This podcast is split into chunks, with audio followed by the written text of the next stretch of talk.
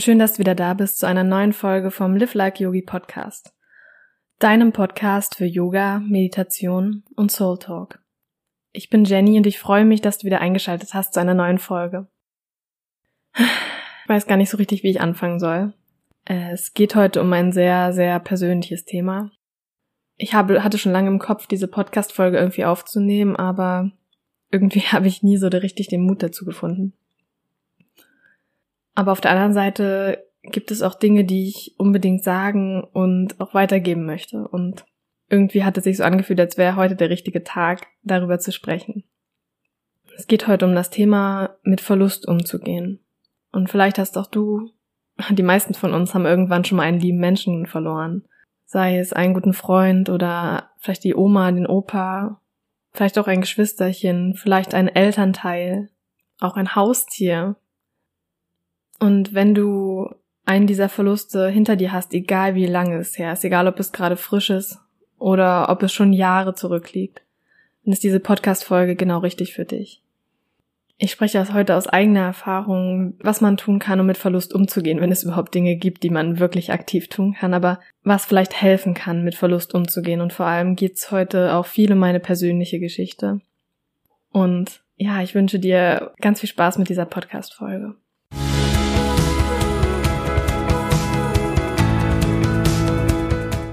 Ich weiß gar nicht, wie ich anfangen soll. Verzeiht's mir, wenn ich heute manchmal nicht die richtigen Worte finde. Einige von euch wissen es vielleicht schon oder ich habe es auch in meinen ein, mein, einigen meiner Podcast-Folgen hin und wieder erwähnt. Ähm, ich habe ja mit sechs Jahren meine Mama verloren und mein Papa ist jetzt vor fast sechs Jahren, also 2013, verstorben. Und ich habe lange überlegt, ob ich das überhaupt hier so teilen soll, aber letzten Endes ist das Teil meiner Geschichte und hat mich zu dem Menschen gemacht, der ich heute bin. Und deswegen ist es für mich wichtig, das zu teilen. Und eigentlich habe ich auch nie wirklich Probleme gehabt, darüber zu reden, aus dem Grund, weil ich denke, dass es nichts gibt, wofür man sich hier schämen muss. Also man muss sich nicht für irgendeine Träne schämen, fürs Weinen, für fürs Traurigsein. Und das ist vollkommen in Ordnung, traurig zu sein. Ich ähm, werde heute viel über meinen Papa reden, weil das vor allem das ist, was mir noch präsenter im Kopf ist, aber auch über meine Mama. Also deswegen fange ich jetzt mal mit meiner Mutter an. Ja, meine Mutter ist kurz vor meiner Einschulung verstorben, beziehungsweise hat sich das Leben genommen.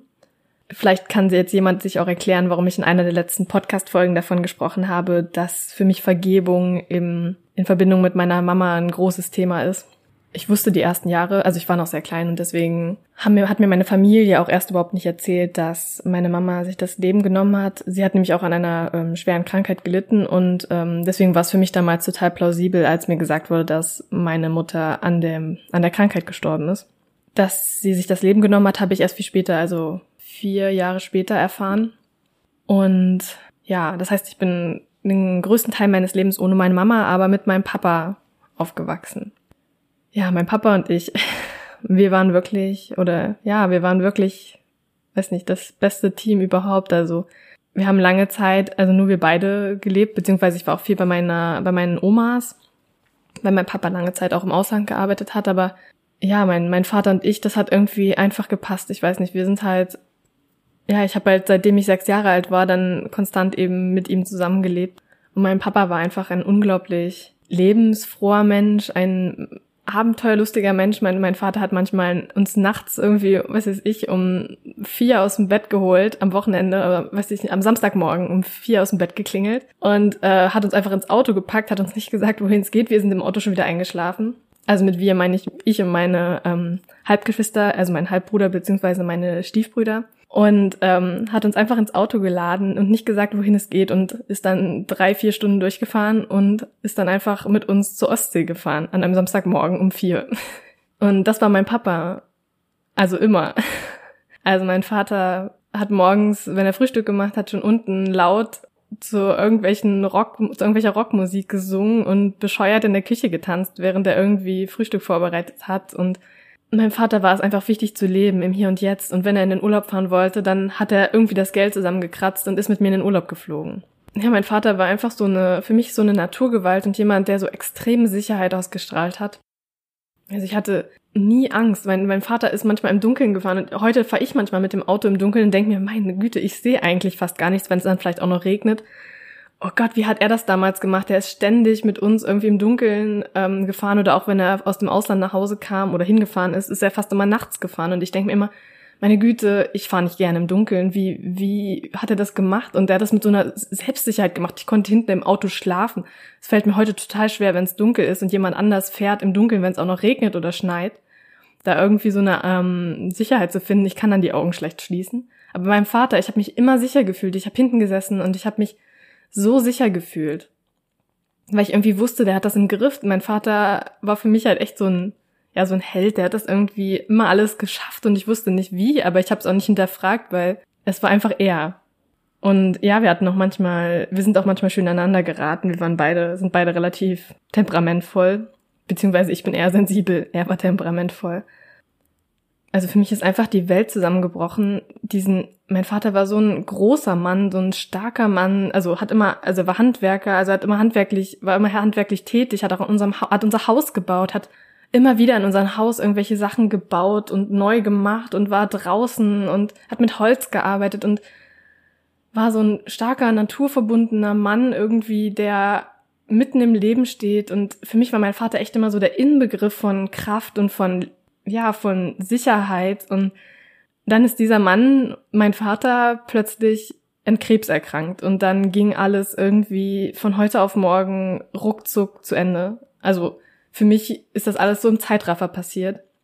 Im Nachhinein irgendwie nicht mehr, aber damals war, ging es alles irgendwie so rasant. Also ich weiß nur noch, dass wir im, ich glaube im Februar im Urlaub waren und da ging es ihm schon nicht so gut. Also er hatte immer irgendwie Schmerzen. Aber er hat sich auch immer nicht viel anmerken lassen. Mein Vater war jemand, der nie zum Arzt gegangen ist oder nicht gerne zumindest. Also den musstest du echt zum Arzt prügeln. Ähm, und es hat ewig gedauert. Also da müssen die Schmerzen schon relativ schlimm gewesen sein, bis er überhaupt zum Arzt gegangen ist. Und wir sind ganz lange davon ausgegangen, dass er, also erst war es irgendwie angeblich nur Verspannung, weil man nichts direkt gefunden hat. Dann hat er nur Massagen bekommen. Dann ähm, ist man davon ausgegangen, er hat Nierensteine, wurde also operiert obwohl er gar keine Nierensteine hatte, was er sich dann im Nachhinein herausgestellt hat. Und als dann der Krebs entdeckt wurde, war er im Prinzip schon im ganzen Körper verteilt. Also da war irgendwie schon klar, ähm, da ist nicht mehr so viel zu machen. Also mir war das noch nicht klar, aber anscheinend den Ärzten wahrscheinlich und ich glaube meiner Stiefmama auch. Und wir sind noch in alle möglichen Krankenhäuser, wir sind noch nach Hamburg gefahren und überall hin und man klammert sich ja an jeden Strohhalm. Vielleicht kennst du das auch, wenn du einen Verlust hattest. Man klammert sich irgendwie so an jeden Strohhalm. Und für mich war das ja was ganz anderes, weil meine Mama ist von heute auf morgen gestorben. Ich wollte nach Hause kommen und niemand hat die Tür aufgemacht und meine Mutter war einfach von heute auf morgen nicht mehr da. Und bei meinem Vater habe ich mehrere Monate lang zugeguckt, wie irgendwie er so langsam dem Tod immer näher kam sozusagen. Und äh, ja, das Krasseste war, glaube ich, für mich dann der Moment, als, ähm, also so während seiner Krankheitsgeschichte, als mich die Psychologin in der Onkologie, also in der Krebsstation, dann irgendwann mal zur Seite genommen hat, mit mir alleine gesprochen hat und mich gefragt hat, was ich eigentlich glaube, wie lange mein Papa noch hat. Also sie hat es sehr vorsichtig gemacht. Das klingt jetzt hier vielleicht ein bisschen grob, aber es war sehr vorsichtig und ruhig. Und ich hatte einfach keine Ahnung. Ich weiß nicht, was ich gedacht habe. Ich glaube, ich habe irgendwie einfach gedacht, also ich konnte mir einfach nicht vorstellen, dass dieser Mann stirbt dass er an Krebs stirbt, dass ihn so eine blöde Krankheit einfach von jetzt ja dahin rafft. Das, ich konnte mir das nicht vorstellen. Mein Vater ist so eine Naturgewalt gewesen. Ich, es ging nicht in meinen Kopf. Und dann hat mich diese Frau gefragt, einfach wie lange mein Vater noch hat. Und ich habe gesagt, keine Ahnung, äh, Monate, Jahre, ich weiß nicht. Ich bin fest davon ausgegangen. Äh, ich war zu dem Zeitpunkt, warte, lass mich überlegen. Ähm, 2013 war ich 17, ja, fast 17, äh, 11. Klasse. Und für mich war klar, mein Papa ist noch bei meinem Abiball dabei. Auf jeden Fall, wahrscheinlich sogar länger. Und äh, dann hat sie mich angeguckt und hat gemeint, uh, wir reden hier nicht mal, wir reden hier nicht von Jahren, wir reden wahrscheinlich nicht mal von Monaten. Und das war für mich echt irgendwie, weiß ich nicht, ein Schlag in die Magenkuhle. Es ging dann irgendwie alles super, super schnell. Also er war ständig im Krankenhaus, dann mal wieder zu Hause und es war echt so eine einzige Leidensgeschichte. Also meinem, also der Tod an sich war furchtbar, natürlich. Aber das Schlimmste war einfach, wie ich meinem Vater, diesem starken Mann, halt beim Verfallen langsam zu, zugucken musste, wie irgendwie gar nichts mehr ging, wie nachher Leute ihm ja Windeln anlegen mussten und wechseln mussten, wie er sich nicht mehr selbst ernähren konnte. Die letzten Fotos von meinem Papa, meine Stiefmama und er haben noch kurz zwei, drei Wochen bevor mein Papa gestorben ist, haben die noch geheiratet. Und mein Papa hat die Hochzeit halt kaum durchgestanden und war so, wenn du dir die Fotos anguckst, ist es, er ist so abgemagert und so, ja, nur noch so ein Schatten seiner selbst. Das ist, boah, also wenn ich das heute angucke, ist es so heftig und ich krieg, es ist so schlimm, dieses Bild noch im Kopf zu haben, wie der Mensch aussieht und wie, ähm, ja, wie, wie verfallen er aussieht, wie ausgemergelt er aussieht ähm, weil ich ihn jetzt eine ganze Zeit lang, inzwischen geht es wieder leichter, aber eine ganze Zeit lang nur noch so im Kopf behalten konnte. Nicht mehr als der starke Mann, der er war, der sein, ganzes restliches Leben lang war, der Vater, den ich eigentlich kannte, sondern ich hatte immer, wenn ich an meinen Vater gedacht habe, dieses Bild im Kopf, wie er so ausgemergelt da in seinem Bett liegt und am Ende ja nicht mal mehr sprechen konnte, mich nicht mal mehr erkannt hat. Und der war dann die letzten zwei Wochen im Hospiz und die haben sich wirklich wunderbar gekümmert. Und das waren aber eben auch echt zwei sehr, sehr heftige Wochen. Und noch der nächste, der nächste Punkt, der dann für mich einfach schwer war, war der Moment, als er mich nicht mehr erkannt hat. Also er hat meine Stiefmama noch erkannt, aber mich ab einem bestimmten Zeitpunkt einfach nicht mehr.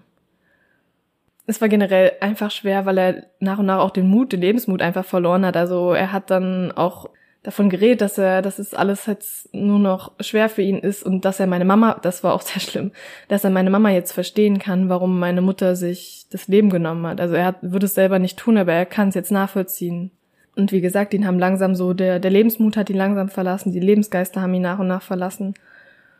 Und bis zu dem Punkt, an dem er mich nicht mehr erkannt hat. Und das war irgendwie heftig. Also ich bin irgendwie 17 Jahre lang seine Tochter gewesen und er hat mich dann einfach nicht mehr erkannt.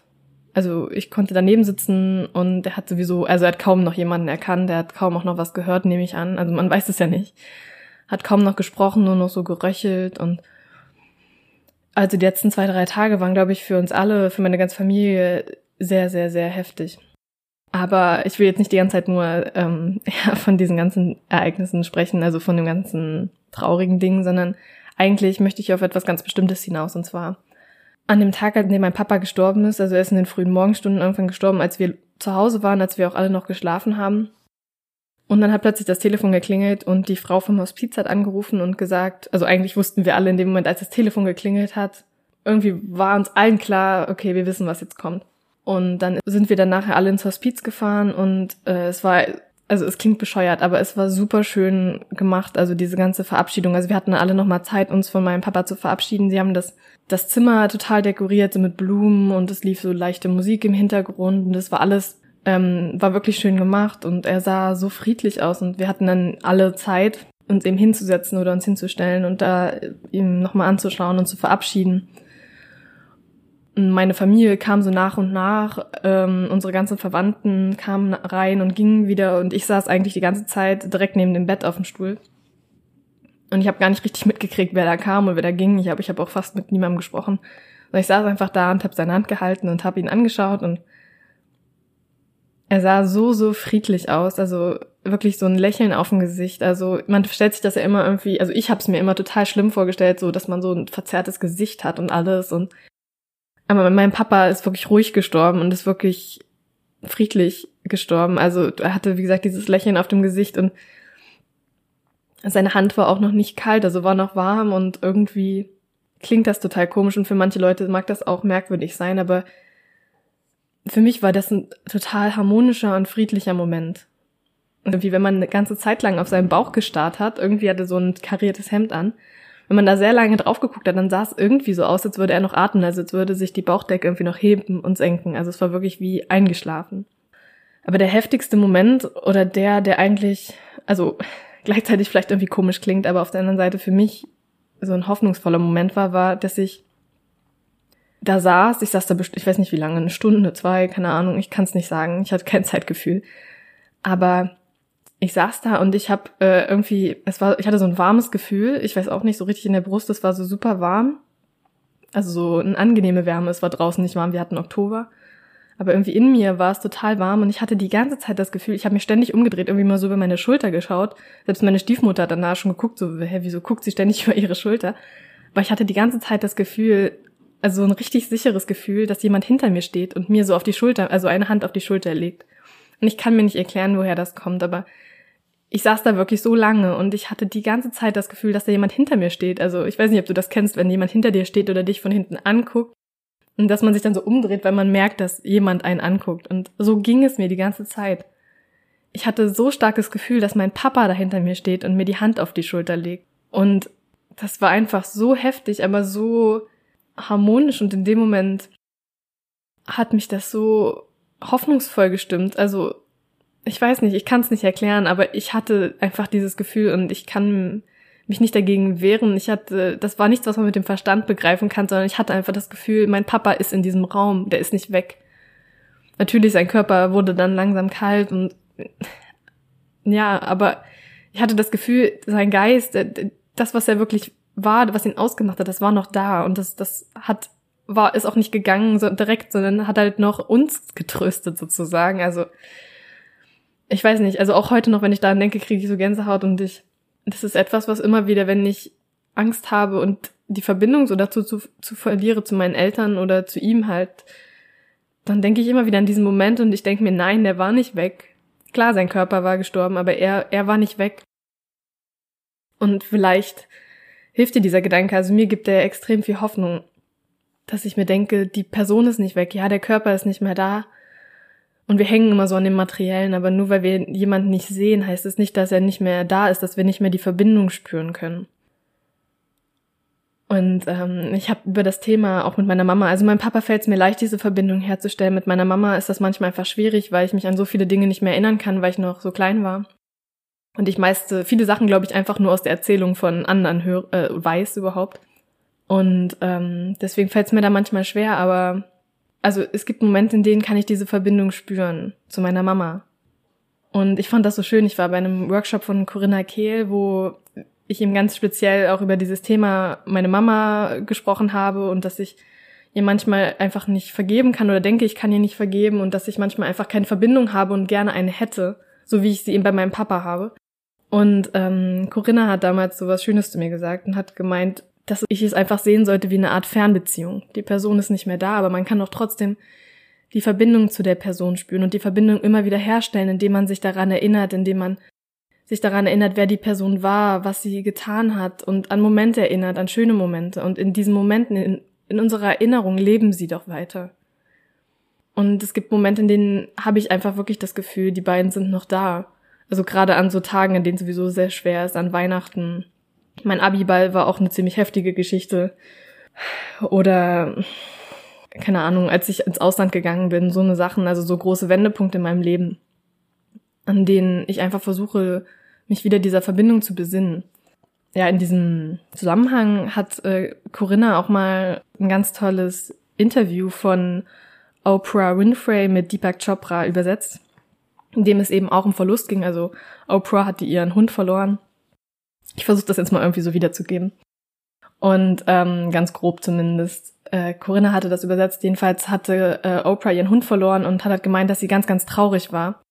Aber dass sie nach einer gewissen Zeit so eine Verbindung spüren konnte. Und Deepak Chopra hat sie dann eben gefragt ähm, oder hat gemeint, sie soll sich mal vorstellen, ein Gebäude, also ein Raum in einem Gebäude, in einem großen Gebäude.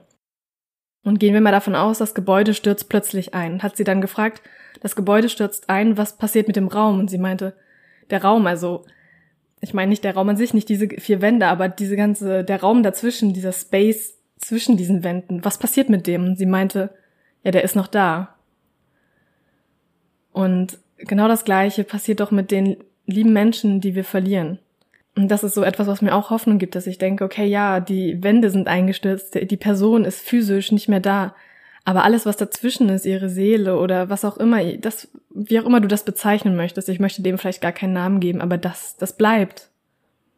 Das bleibt da und zu diesen, zu, dazu können wir eine Verbindung aufbauen. Vielleicht sogar, das war auch, was Oprah gesagt hat. Sie hat das Gefühl, sie hat ihren Hund noch viel stärker gespürt, seitdem eben, seitdem er tot war. Und das, ja, weil diese physische, wir brauchen dieses physische gar nicht, um Verbindung zu spüren.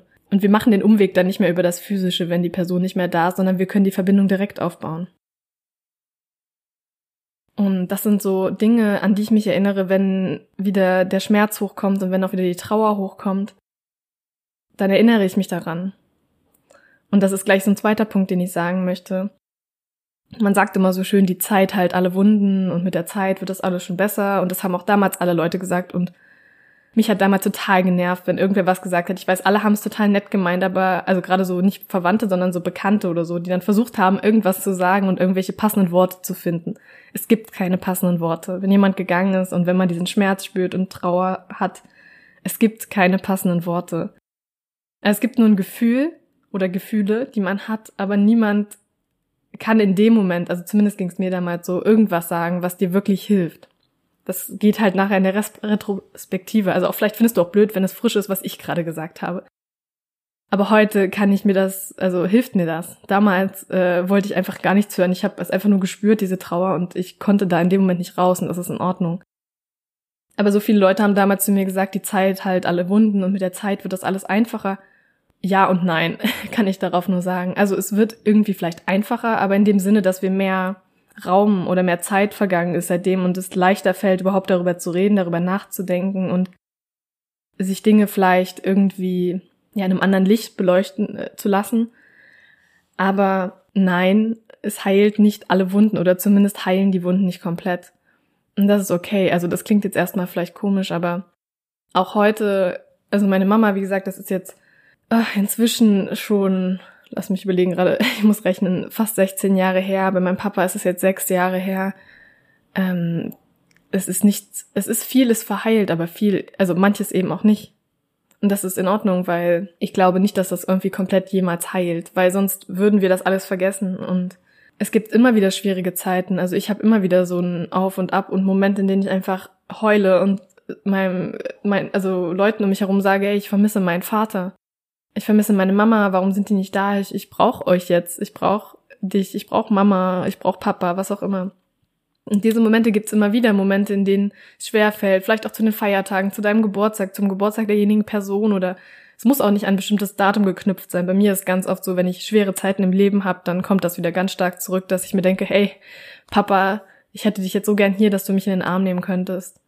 Oder Mama, ich hätte so gerne eine Mutter im Leben gehabt, gerade wenn ich andere Leute mit ihrer Mama sehe, wenn die sehr liebevoll miteinander umgehen. Und es wird immer wieder schwierige Zeiten geben und Zeiten geben, in denen die Erinnerung ganz stark da ist, in denen der Schmerz vielleicht auch da ist. Und das ist in Ordnung. Also, das ist eine Sache, die ich lernen musste, das zuzulassen und nicht alles immer nur in mir einzusperren, sondern jedes Gefühl ist dann in Ordnung.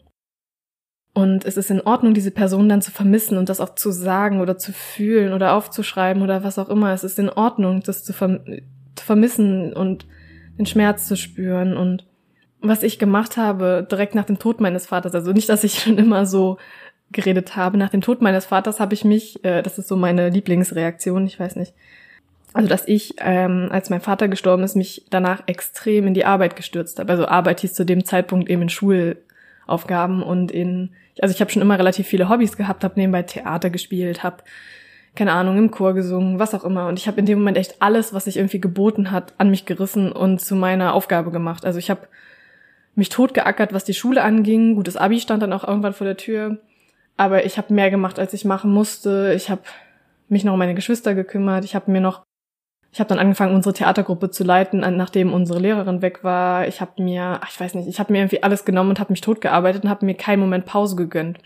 Und ich weiß auch warum. Also einfach damit ich den Schmerz nicht spüre, sondern ständig irgendwie beschäftigt bin. Also ich habe mir Dinge gesucht, äh, die mich beschäftigen. Und das war zu dem Zeitpunkt eben meine, äh, ja, meine Art, mit den Dingen umzugehen. Nur das hat nicht lange funktioniert. Also gewisse Zeit, vielleicht Wochen, Monate. Und dann bin ich richtig krank geworden. Also ich bin eigentlich fast nie krank, das muss man dazu sagen.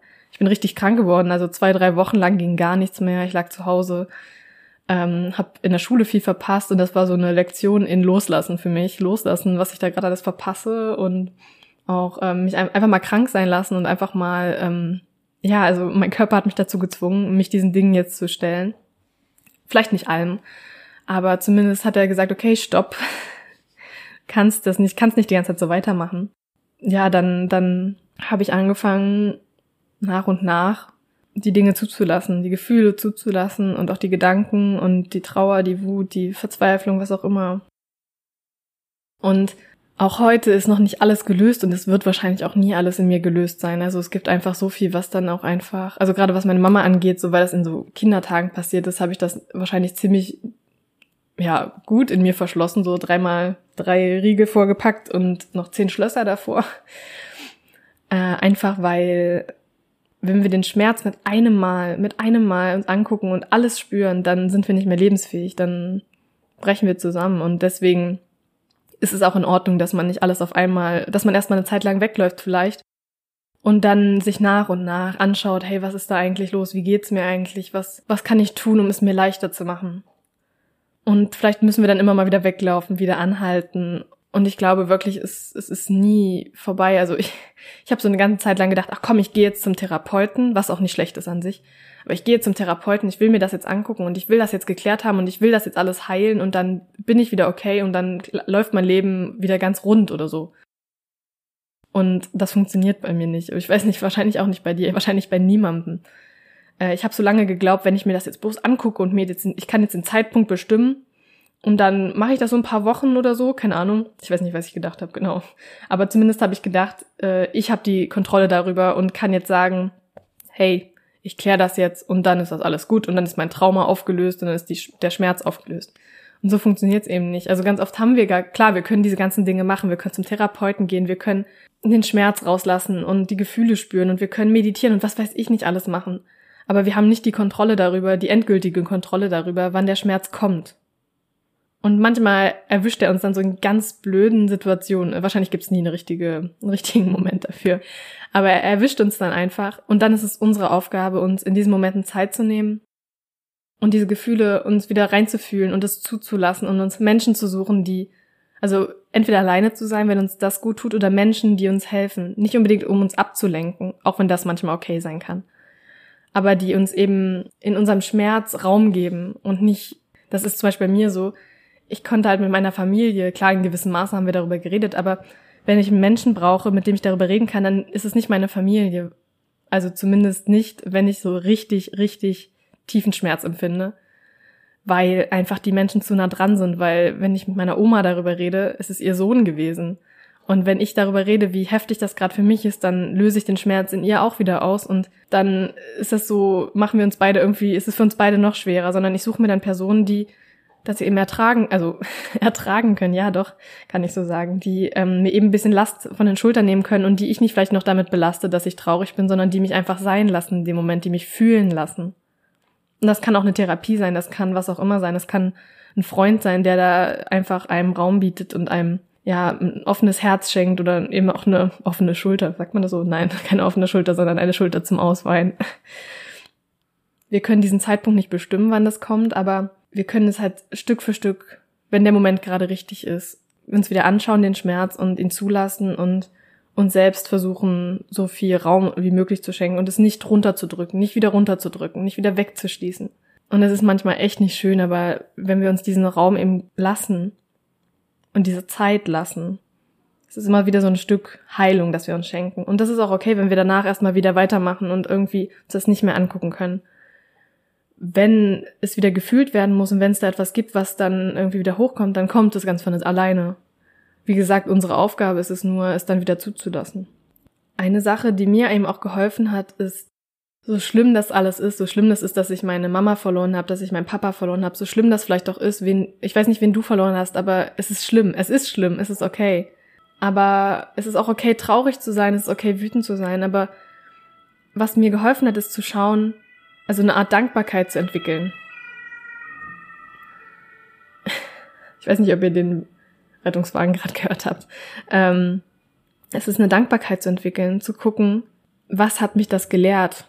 Ich habe schon mal eine Folge dazu gemacht, ähm, warum Schmerz unser größter Lehrer ist. Das ist eine der ersten Folgen. Kannst du auch gerne mal reinhören, wenn dich das irgendwie berührt oder du da Hilfe brauchst oder einfach nur eine Stimme, die darüber redet. Es gibt einen Grund, warum die Dinge passiert sind und das klingt jetzt blöd, aber es hat dich zu dem Menschen gemacht, der du heute bist. Und der Tod meiner Eltern hat mich zu dem Menschen gemacht, der ich heute bin.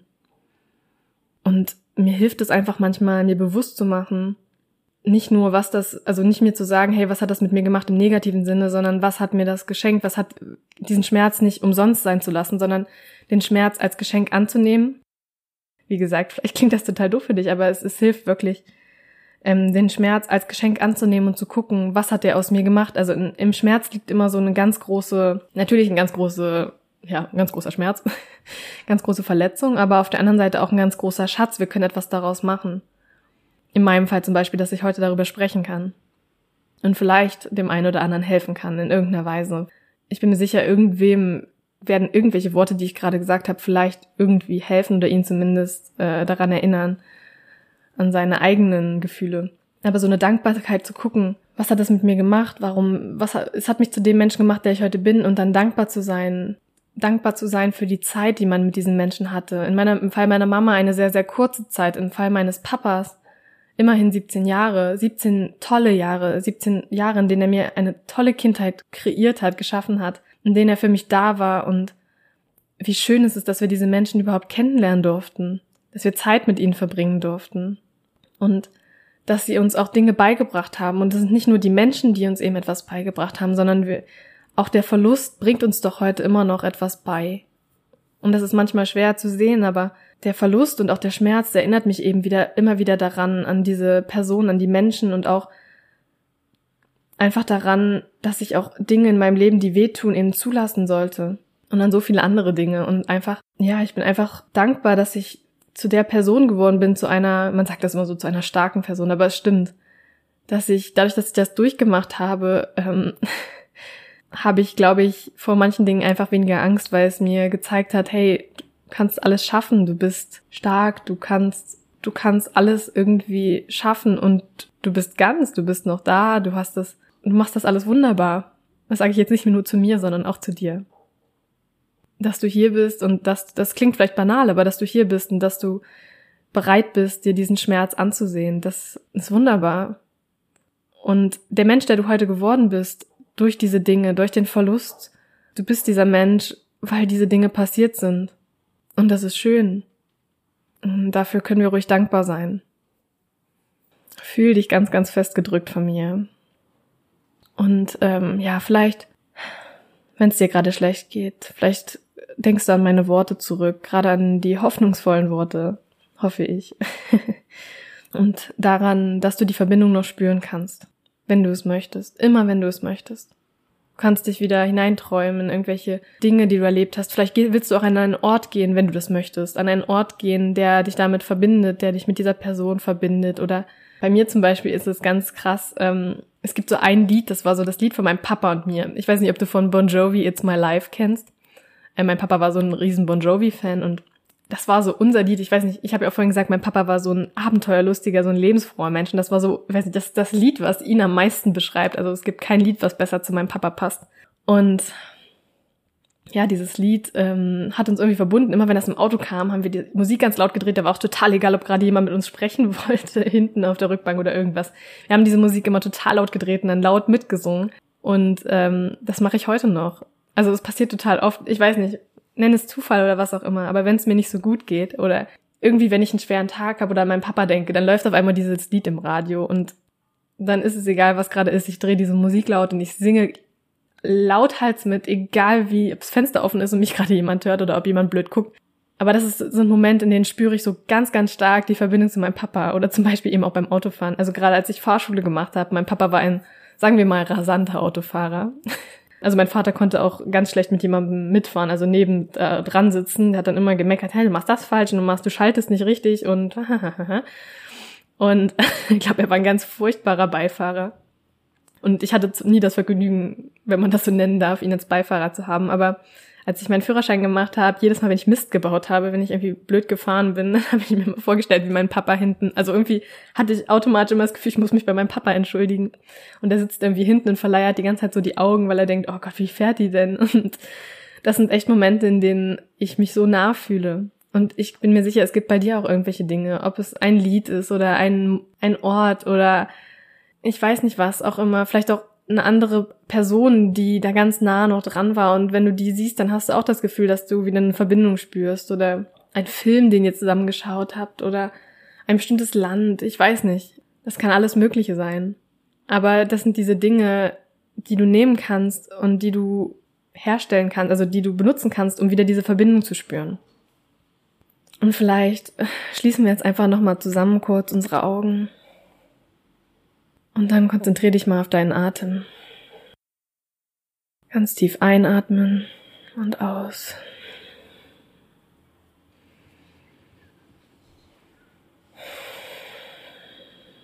Atme einfach ganz frei. Lass die Schultern locker nach unten sinken. Mach dein Gesicht locker. Lass mal alle Anspannung los. Und dann nimm mal deine Hände vor dein Herz, die Handflächen so aneinander gelegt. Und dann spür mal zu deinem Herzzentrum, in der Mitte deiner Brust. Das ist der Ort, an dem die Personen, die du verloren hast, an dem sie weiterleben. Das ist der Ort, an dem du sie immer wieder spüren und sehen kannst. Spüre diese Verbindung zu deinem Herzen, zu deinem Herzzentrum. Person, die du verloren hast, ist immer bei dir. Wird niemals weggehen. Sie lebt in dir weiter. dann stell dir diese Person mal ganz genau vor. Wie sieht sie aus? Was trägt sie? Erinner dich vielleicht an ihre Stimme, wenn du kannst, oder an ihren Gang, oder an eine kleine Macke. Alles, was dir einfällt, ruft dir das jetzt ins Gedächtnis vor deinem inneren Auge. Und dann stell dir vor, wie ein goldener Faden euch beide verbindet. Diese Verbindung ist immer da und du kannst sie spüren jederzeit, wenn du das brauchst und wenn du möchtest. Und wenn du dich mit deinem Herzen verbindest, dann kannst du dich auch mit der Person verbinden. Nimm dir ruhig noch einen Moment Zeit, dir die Person genau anzuschauen, Verbindung zu spüren, um alle Gefühle zuzulassen. Von mir aus auch den Schmerz kurz zuzulassen. Oder Dankbarkeit zu spüren, Dankbarkeit für die Zeit, die ihr zusammen hattet. Für die Erlebnisse, die ihr gemeinsam hattet. Für das gemeinsame Lachen, das gemeinsame Weinen. Für all die Stunden, die ihr zusammen verbracht habt und für die Dinge, die du gelernt hast.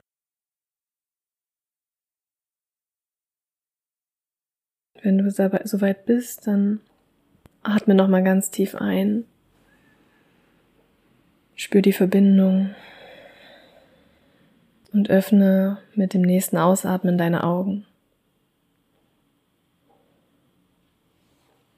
Ich danke dir von ganzem Herzen, dass du heute zugehört hast, dass du auch bis zum Ende zugehört hast. Ich wünsche dir alles Gute. Ich wünsche dir nicht nur Kraft, das sagt man immer so, ich wünsche dir Stärke. Aber ich wünsche dir auch die Schwächen und ich wünsche dir auch alle Gefühle und dass du sie zulässt. Und vor allem, dass du, wenn der Schmerz wieder anklopft, ihn nicht wegdrückst, sondern deine Aufgabe wahrnimmst und dir den Raum und die Zeit schenkst, zu spüren, einfach zu spüren. Mehr musst du gar nicht machen. Und wenn dir diese Folge gefallen hat oder irgendwie geholfen hat oder wenn es irgendwas gibt, was du mir sagen möchtest, hinterlass mir gerne eine Bewertung auf iTunes oder du findest in den Show Notes auch meine E-Mail-Adresse. Du kannst mir auch gerne schreiben oder über Instagram oder Facebook mir schreiben. Da antworte ich auf jeden Fall auch immer und da können wir gerne in Verbindung treten. Und ich wünsche dir alles, alles Gute. Egal, wo auch immer du gerade bist, ob es morgens, Mittag, abends ist. Ich wünsche dir einen wunderschönen Tag. Und erinnere dich daran, dass du diese Verbindung jederzeit spüren kannst. Fühl dich gedrückt. Alles Liebe, deine Jenny.